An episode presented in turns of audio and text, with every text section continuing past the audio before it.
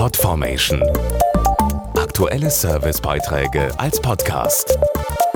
Regelmäßige Infos und Tipps aus den Bereichen Gesundheit und Ernährung. Vom leisen Rascheln der Blätter im Wind oder Vogelgezwitscher sanft geweckt werden?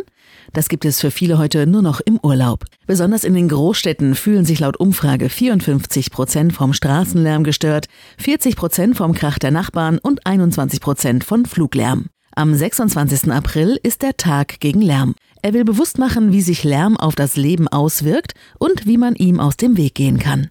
Für viele Menschen, vor allem in den Großstädten, gehört das zum Alltag. Laute Baustellen, hupende Autos und Straßenlärm. Dazu Dr. Stefan Zimmer vom Bundesverband der Hörgeräteindustrie, der den Aktionstag unterstützt. Der Alltagslärm geht den Menschen nicht nur auf die Nerven und verursacht Stress. Er kann auf Dauer auch das Hörvermögen schädigen. Und weil unser Gehirn irgendwann diesen Lärm ausblendet, nehmen wir ihn auch kaum noch wahr und schützen uns auch nicht mehr davor. Auch wenn Maßnahmen wie Schallschutzwände und leiser Asphalt helfen sollen, der Tag gegen Lärm will vermitteln, wie wichtig der Schutz des Gehörs ist. Lärm beeinträchtigt die Lebensqualität von Jung und Alt und kann bleibende Schäden hervorrufen.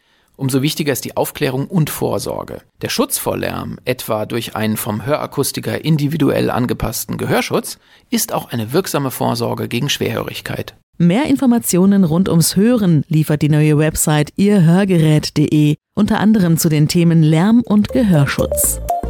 Podformation.de Aktuelle Servicebeiträge als Podcast.